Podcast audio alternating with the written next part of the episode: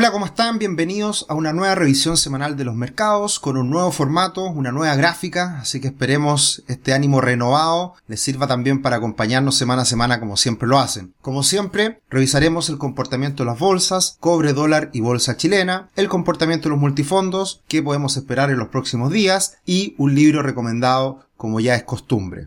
La última semana hemos tenido un comportamiento negativo para los principales índices de Estados Unidos. Dow Jones cae un 1,5, Standard Poor's 500 un 1,8 y el Nasdaq cae un 3%. En línea, el índice VIX sube de manera importante, el índice del miedo, siempre lo hemos dicho, sube un 5,8%, Bitcoin cae en la semana un 3,5, el petróleo WTI un 2,1, el oro y el cobre suben levemente en esta última semana. Y en los últimos días ha estado marcado el comportamiento de la bolsa con un nuevo máximo histórico a, media semana, posterior a la reunión de la Reserva Federal y su comunicado, pero hacia el final de la semana hay caídas importantes en varias empresas grandes, principalmente tecnológicas, como Microsoft, Apple, Google en torno a un 5% de caída, Tesla cae un poquito menos, perdón, Amazon cae un poquito menos, un 1,27 y Tesla cae un 8,3%, al igual que todo el sector de semiconductores que está bastante rojo también en la última semana, con Nvidia cayendo también cerca de un 8%. Quienes se salvan esta última semana son dos sectores bastante más tranquilos, si se quiere, en, en escenarios de turbulencias, como es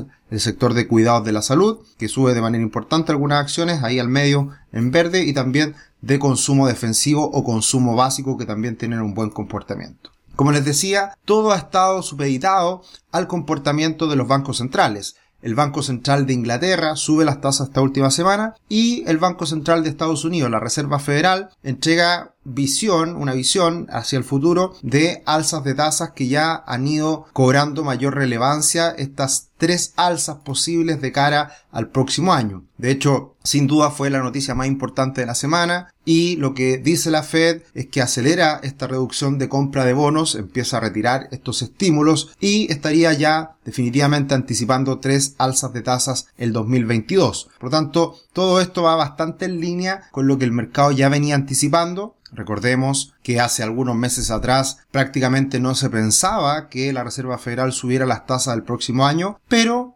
poco a poco con las señales que va entregando su presidente, los consejeros, los comunicados de la Reserva Federal, ha ido generando expectativas de que estas alzas van a ser más de lo que se pensaba a comienzos de año, pero esto no genera ningún descalabro, ninguna caída, ningún desplome en las bolsas. De hecho, ya el mercado está anticipando con bastante probabilidad el hecho de que la primera alza de tasas pudiera darse en marzo, cosa que hasta hace algunas semanas atrás eh, estaba más bien pensado hacia mediados del próximo año. Así que eso va en línea con esta entrega de señales por parte de la Reserva Federal y empieza a, que las expectativas se empiecen a construir en función de estos cambios que vamos a ver en los próximos meses. Y la Reserva Federal está hoy día siendo un poquito más agresiva, si se quiere, en las proyecciones de alzas de tasa respecto a lo que indican los futuros lo que indican los mercados financieros, que ven que no va a ser tan fácil que la Reserva Federal suba las tasas fuertemente. ¿Y por qué? Porque la economía está en dificultades, estamos viendo una desaceleración, ya al parecer hay algunos indicios de que la inflación a nivel global puede empezar a, caer en los próximos meses, y eso en conjunto con, con escenarios de incertidumbre podrían llevar a la que la Reserva Federal no suba las tasas tan fuerte como hoy día lo dice, y por eso el mercado de futuros está hoy día con una perspectiva un poquito más optimista en ese sentido. Y esto puede ser favorable para las bolsas, de hecho esa es una de las razones del por qué la bolsa alcanza nuevamente máximo histórico a mediados de semana y luego eh, viene esta ola de incertidumbre con correcciones que va a ser lo más probable la tónica de aquí a las próximas semanas. Estamos en un contexto diferente al que hemos visto a lo largo de todo el 2021 y con expectativas de alzas de tasa, la situación cambia para la bolsa respecto a su descomposición, respecto a los diferentes sectores, diferentes empresas, diferentes situaciones que viven las empresas, acciones norteamericanas. De hecho, ya podemos ver en el índice global de acciones,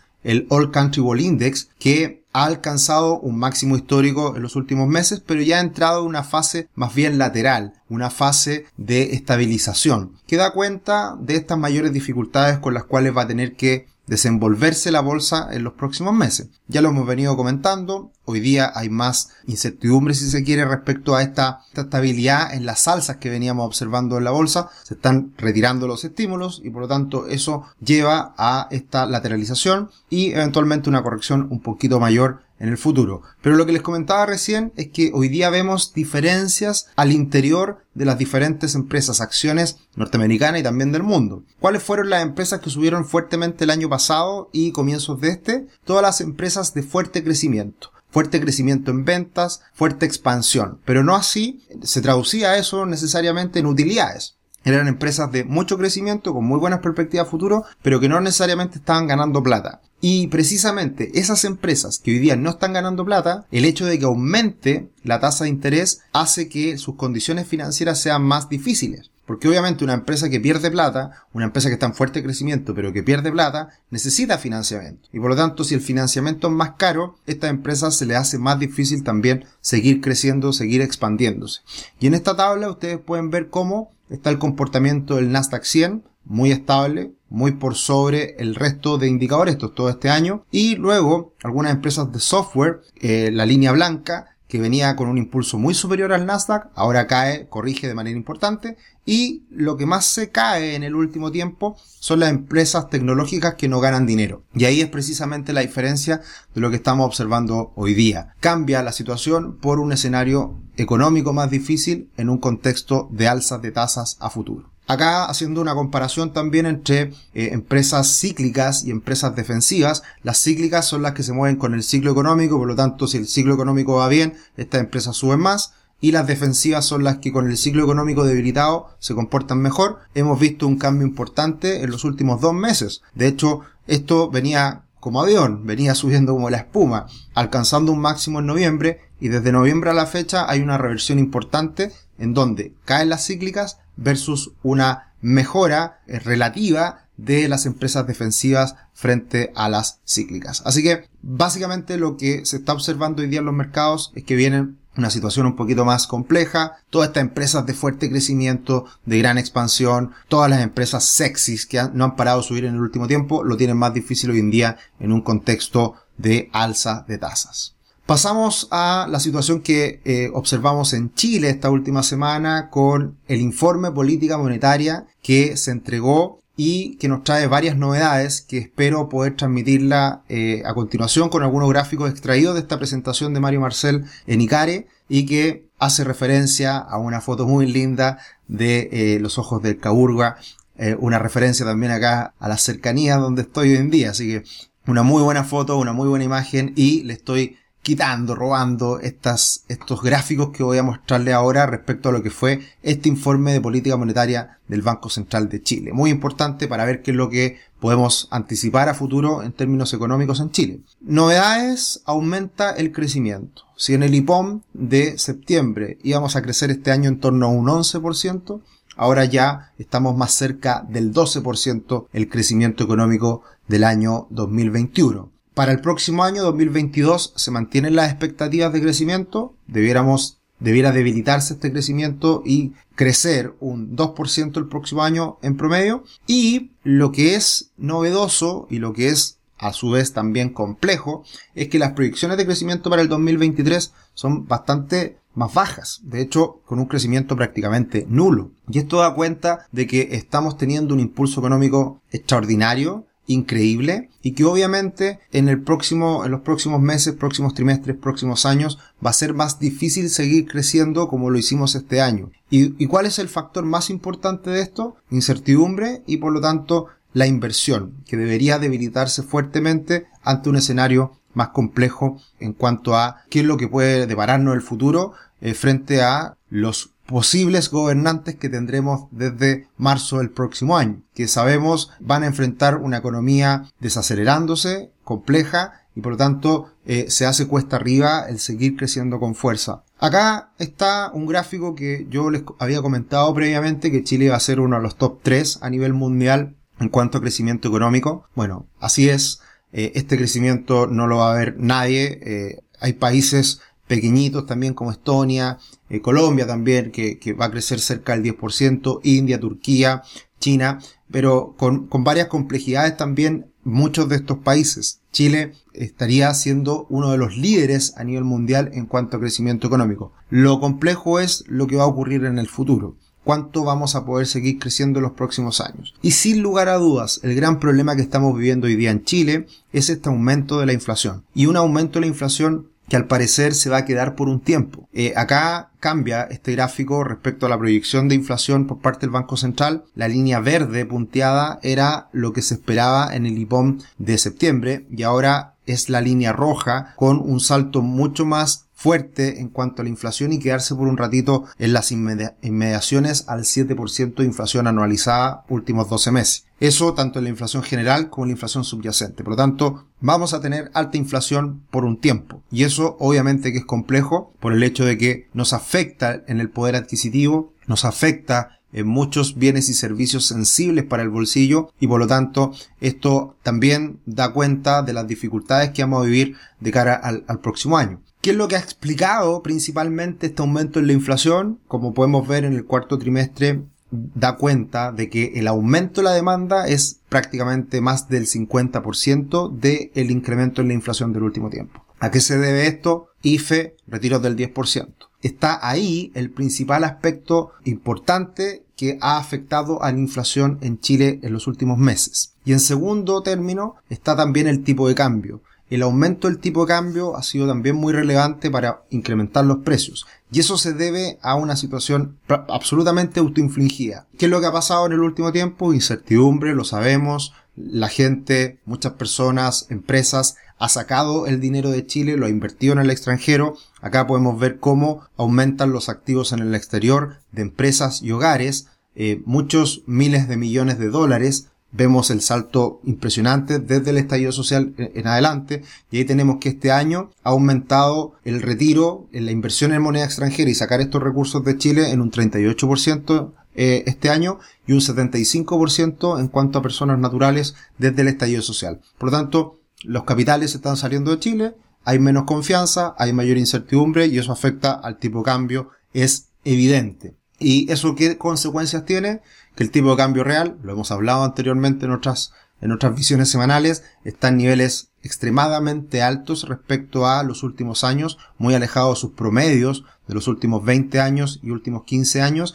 Y esto hay que ponerlo en contexto y tener ojo de que el Banco Central, si lo menciona, es por algo. Si lo menciona, es porque lo está mirando con atención. Y si es que se sigue exagerando esta alza del dólar, el Banco Central podría intervenir en el mercado cambiario. Por lo tanto, todos los que piensan que el dólar va a subir y va a subir y va a subir, cuidado porque en cualquier momento podemos llevarnos alguna sorpresa. Y por eso hay que irse con más cuidado en los niveles que se encuentra hoy día el dólar en Chile. Y si comparamos el dólar respecto a otros países latinoamericanos, exportadores de materias primas, eurozona, eh, Estados Unidos, el, dólar ha subido comparativamente hablando en Chile más que en otros países. Y eso afecta a la inflación y eso tiene consecuencias negativas para todos nosotros porque se encarece el costo de la vida y eso eh, obviamente que hay que frenarlo. ¿Qué es lo que está haciendo el Banco Central? Por lo cual también esta última semana subió la tasa de interés precisamente en esa línea. Bien, una gran actualización por parte del Banco Central. Vienen días difíciles, creo, eh, y, y por lo tanto hay que tener en cuenta esta visión para ver cómo, cómo nos vamos desenvolviendo en los próximos trimestres, próximos años en cuanto a la situación económica de Chile. Como siempre, los dejamos cordialmente invitados a que se suscriban a nuestro canal de finanzas personales y educación financiera, Rubix, que nos pregunten cualquier cosa que quieran en contacto arroba rubix.com y ahí eh, puedan pedir también una reunión de diagnóstico para nuestra asesoría, que es gratuita esa reunión de diagnóstico para que también puedan eh, ver cuáles son nuestros planes, cuál es nuestra asesoría que ofrecemos a todos ustedes. También nos pueden seguir en otras redes sociales como Instagram, Twitter, arroba cetricio, arroba.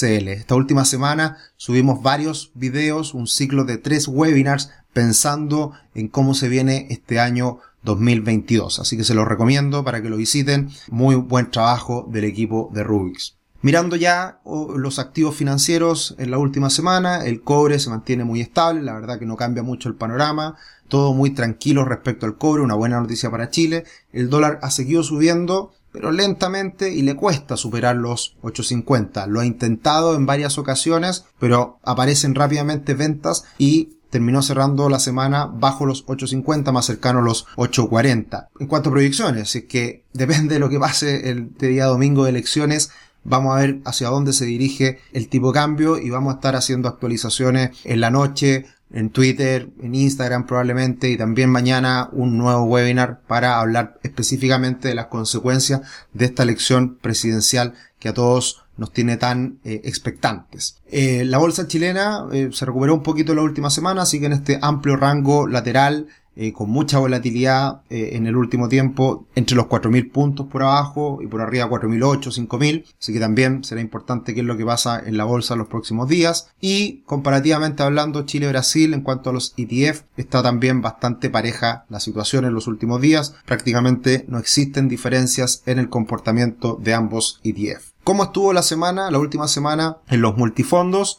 Bueno, algo de incertidumbre, algo de temor, algo de inquietud, mercados internacionales bastante turbulentos, movimientos del dólar también bastante agresivos los últimos días. Tuvimos una corrección la última semana de el 0,68 en el fondo A, 0,89 en el fondo C, 1,21 en el fondo E. El mes de diciembre sigue positivo, pero una última semana con una corrección. Veremos cómo sigue los multifondos en los próximos días. ¿Y qué podemos esperar? Bueno, ya todos sabemos Hoy, día de elecciones, 19 de diciembre, un día clave para el futuro de Chile. Eh, lamentablemente creo que ambos candidatos no son eh, lo mejor. eh, la verdad que creo que hay bastante coincidencia en que estamos en una situación de extremos, de polarización, y, eso obviamente que ha sido evidente en este último tiempo en Chile. Y bueno, lo, lo, mejor de esto, lo mejor de esta elección es que ya termina esta incertidumbre y desde el lunes 20 podemos ya saber a qué atenernos, qué viene y, evaluar en su justa medida quién sea el próximo presidente de Chile y cómo va a enfrentar los desafíos que tenemos por delante. Hay algunas cosas que me llamaron la atención en la última semana respecto a diferentes empresas de research, de análisis, que creo son importantes a tener en cuenta respecto al al, al, impacto que va a tener esta elección en los activos chilenos. Lo que dicen las encuestas es que es muy probable que el candidato Boric salga electo presidente.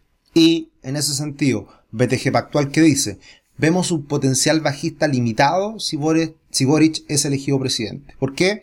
Porque las valorizaciones están muy castigadas. La bolsa chilena, lo hemos dicho todo este año, está en el suelo, está con una expectativa a futuro muy negativa y por lo tanto, ¿qué tanto más puede caer? Por supuesto que pueden venir nuevas caídas, pero esas caídas podrían estar acotadas. De, hecho, BCA Research, un video que hicimos algunas semanas atrás con este informe de qué es lo que esperaban ellos para Chile, para las elecciones, eh, hablan nuevamente en una actualización, prepárese para una victoria de Boric en las elecciones presidenciales, y en esa visión lo que dicen es que eh, siguen con un, con un escenario pesimista para Chile, pero si es que se sigue extendiendo ese pesimismo, si sigue cayendo el peso chileno, subiendo el dólar y cayendo la bolsa, se puede dar un muy buen punto de entrada en los próximos días si es que eso llega a ocurrir. Por lo tanto, ¿cuál es el impacto que puede darse en bolsa y en el dólar? Yo creo que en gran medida está internalizado este, peor escenario para los activos chilenos. ¿Puede extenderse aún más ese pesimismo? Por supuesto. Pero al parecer estaría acotado por el excesivo castigo que ya hemos visto en el último tiempo. Y algunos gráficos que actualiza BCR Research esta última semana hablan de este precios muy bajos de la bolsa chilena en una métrica que es muy importante, el Cyclically Adjusted Price Ratio o el ratio precio-utilidad eh, ajustado cíclicamente, que es el CAPE, que es de, un indicador que le da vida a Robert Schiller, un, un premio Nobel, extraordinario indicador que mira la historia de las utilidades de las empresas comparados con el precio y ahí podemos ver que está hoy día la bolsa chilena en el suelo. Eh, puede caer un poco más, sin duda, pero está ya muy castigada la bolsa chilena. Y por otro lado, si comparamos también el comportamiento de la bolsa chilena respecto a otro mercado emergente, también está muy barata también en el suelo. Por lo tanto, ¿qué tanto puede más caer? Obviamente que un poco más, pero ya en gran medida las expectativas negativas están internalizadas en la bolsa chilena. Eh, vamos a hacer una actualización mañana sin duda de lo que se viene. Vamos a estar comentando esta última elección, dejar este año de elecciones, así que eh, termina esta larga espera de qué es lo que viene en términos políticos a, futuro. Esperemos sea lo mejor para Chile, pero estaremos haciendo también una actualización. Eh, para cambiar un poquito de tema y ver lo que está pasando a nivel global, bueno, salió persona del año eh, Elon Musk en la revista Time. Y no hay buenas noticias por ese lado porque cuando ha estado otro gigante del mundo de la tecnología como Jeff Bezos o Mark Zuckerberg después de ser persona del año en la revista Time en, en ambos casos el Nasdaq 100 cayó al año siguiente. Por tanto, ¿qué nos depara esta revista para el próximo año? Nadie, nadie lo puede saber, pero no es un muy buen indicador. A esto se le llama la inversión contraria, contraria investing, que es básicamente que cuando algo es muy sexy, está muy de moda, está en el peak, lo más probable es que termine corrigiendo, termine revirtiéndose ese optimismo de cara al futuro. Se ocupa mucho revistas, se ocupa mucho diarios. Cuando hay portadas muy sensacionalistas, luego viene generalmente esta corrección. Así que a tener en cuenta. Y finalmente, un libro eh, muy, muy bueno eh, de un premio Nobel, Daniel Kahneman, premio Nobel de Economía, Pensar rápido, pensar despacio, ya un clásico de las finanzas conductuales o de la economía del comportamiento. Es un libro muy recomendado. A mí personalmente me encanta esta rama de investigación de, la economía como es estudiar el comportamiento de las personas. Y básicamente lo que descubre Daniel Kahneman es que las personas tenemos dos sistemas con los cuales pensamos. Uno rápido, intuitivo y emocional, que es generalmente con el cual tomamos las decisiones y decisiones muchas veces poco racionales. Y por otro lado, un sistema más lento, deliberativo y lógico, que es con el cual deberíamos tomar las decisiones de inversión, por ejemplo. Pero eso no ocurre y por eso hay impacto en la aversión a la pérdida y exceso de confianza, que son aspectos muy relevantes a la hora de invertir. Así que esto para dejarlo en contexto también en el momento actual que vive Chile, no llevarse por la emoción, eh, mirar los datos, analizar lo que está pasando en la economía, qué es lo que puede venir en el futuro, con objetividad y ver los pros y los contras de los cambios que estamos viviendo. No todo es tan malo, no todo puede ser tan bueno, eh, siempre hay que cuestionarse las cosas que van ocurriendo a lo largo del tiempo y creo que este es un muy buen libro como para poder tener en cuenta ese, esa situación. Dejamos esta revisión semanal de los mercados con cambio de ropa, con cambio de imagen, si se quiere, con esta nueva presentación, nueva gráfica. Agradecemos al equipo Rubix que está ahí haciendo muchos cambios y mejoras y que vienen muchas novedades también de cara al próximo año. Ya vienen las fiestas, estaremos acá como siempre todos los domingos, así que que estén muy bien, disfruten estas, estas fiestas que vienen, vayan a votar y bueno, nos vemos en los próximos webinars que estaremos subiendo a nuestro canal de YouTube. Un abrazo, chao chao.